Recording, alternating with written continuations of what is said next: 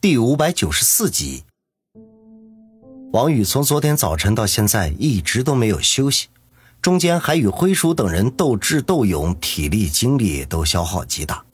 不提这茬还好，此刻于雨溪一说，只觉得身心俱备，倦意袭来，当下便说道：“也好，我在医院附近找家宾馆订几间房，让大家都休息一下。欣姐，半夜的时候我来换你。”小雨。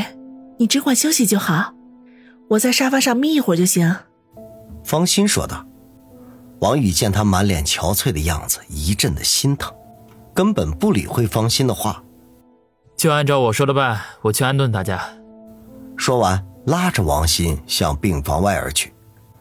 目送他们兄妹离开，于雨溪叹了口气，有气无力地说：“妈，对不起，让你担心了。”方心摸着他的头说道：“傻孩子，别说对不起，妈只是希望你能够平平安安的就好。”于雨溪没有说话，而是缓缓的将眼睛闭上，两颗晶莹的泪珠顺着脸颊缓缓的流了下来。王宇在医院附近的宾馆订了房间，安排大家在这里休息。他们守在医院附近，如果于雨溪那边出现什么情况，也好第一时间赶到。王宇躺在床上翻来覆去半个多小时，才沉沉的睡去。但是他的心里头却总是感觉不踏实，就算是在梦境中，也在为于雨溪担心，也害怕蔡教授不能及时的赶到。昏昏沉沉的睡梦中，一阵急促的电话声忽然响了起来。王宇一个机灵便醒了过来，忙不迭的取出手机。见是方心打过来的，一颗心顿时提到了嗓子眼他哆嗦着接通电话，还没等问怎么回事，话筒里就传来方心哽咽的声音：“小雨，希儿忽然发高烧了，被送进急救室了，你快点过来吧。”王宇从床上一跃而起，一面穿鞋子，一面说道：“我马上到，不要着急。”小雨。我真的担心希儿，她会出事。方心哭道：“欣姐，冷静点，相信我不会有事的。”王宇心头狂跳，于雨溪这个时候发烧绝对不是好征兆，但是这话他绝对不能说出来，否则只会对方心产生更大的打击。他现在可以做的就是安慰他。穿好鞋子，他飞也似的冲出宾馆。几乎夺命狂奔般的赶到了医院，只见方心瘫坐在急救室的门口，捂着脸正低声的哭泣。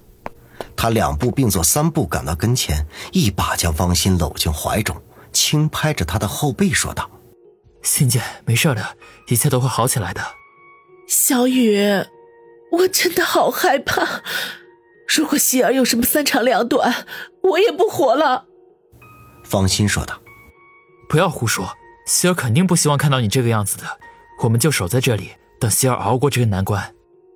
小雨，你给你的朋友打电话问问吧，蔡教授什么时候能赶到啊？我刚才听那个医生说，希尔的情况很不好，必须要尽快做手术才行。经方心这一提醒，王宇才反应过来，一拍自己的脑袋，暗骂该死。与其在这里伤心难过，还不如问问蔡教授几时能到，因为只有他才是于雨溪的救星。当下，他手忙脚乱地摸出手机来，拨通了张彤的电话。结果令他意外的是，张彤的电话居然处于关机状态。他反复拨打都是如此。该死，彤姐怎么关机了？王宇忍不住骂道。方心眼巴巴地看着他，颤声问道：“小雨，怎么了？”王宇深吸一口气：“没事儿，我猜他们肯定在来的路上，飞机上不许打电话的。”方心眼中升起一丝希望之光来，激动的说道：“太好了，太好了，我的希儿有救了！”王宇无奈的摇摇头，他刚才这么说也只是安慰方心而已。这时候。他的手机忽然又响了起来，王宇见是一个陌生的号码，犹豫了一下才接通。小雨，是我张彤，我和蔡教授正在飞机上，大约十五分钟之后就会赶到春城市，你最好安排一下车到机场来接我们一下。另外，蔡教授让你跟希尔的主治医师说一下，把病人的资料和手术的工具都准备好，他一到就立刻动手术。话筒里是张彤的声音。王宇呆了半晌才回过神来，忙不迭的说道：“好，我立刻安排。”早上六点多钟，第一人民医院手术室的灯终于亮了。王宇和方心等人全都紧张的看着手术室的门。三个小时前从京城赶来的蔡教授，在张彤的陪同下，急匆匆地赶到，初步了解了一下于雨溪的情况，便进了手术室。这一进去就是三个多小时，所有的人的心都提到了嗓子眼手术室的门打开，于雨溪被推了出来，他的脸色比昨天更白，呼吸也是十分的微弱。众人围过去打听情况。护士告诉他们，手术很成功，压迫动脉的子弹取了出来。于雨溪的麻药药效还没过，可能得等一两个小时之后才会醒过来。听到这个消息，大家终于大大的松了口气。于雨溪终于算是度过了生死关。当下，方心等人陪着于雨溪回病房，王宇则留在手术室门前等蔡教授出来。蔡教授是个六十多岁的长者，个子不高，满头白发。他由第一人民医院的几位医生陪着从手术室里走了出来，脸上写满了疲惫。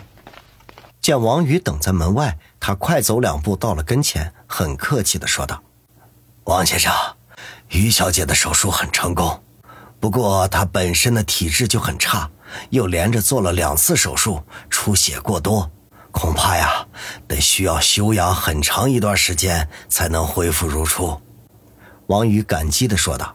“谢谢你，蔡教授。”蔡教授微微一笑，“嗨，这都是我应该做的。”王宇摇头说道，“如果没有你，希儿恐怕熬不过这一关。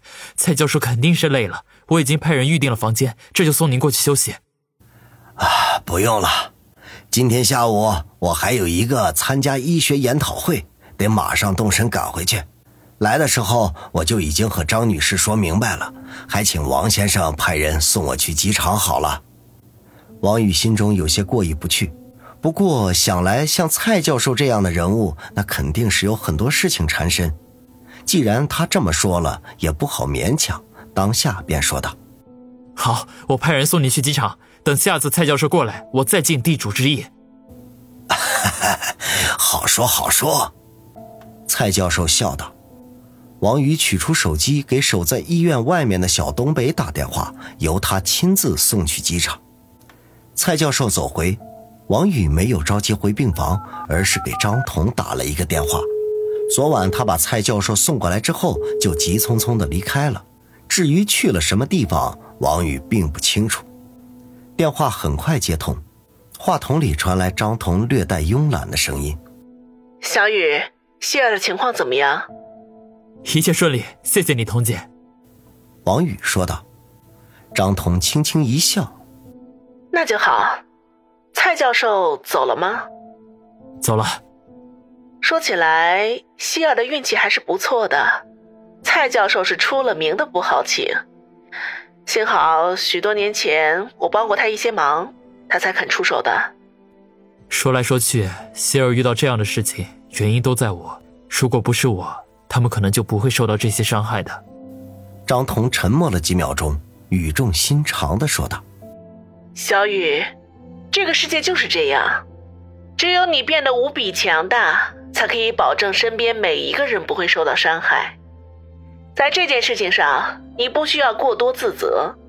我已经派人调查过了，指使余杭做这件事情的是九爷的管家彭山，灰鼠那伙人就是他暗地里经营的雇佣兵部队，他们很多时候都是在境外活动的。这次为了对付你，也算是下血本了。可惜呀，他一定没有想到，灰鼠这些人会全军覆没。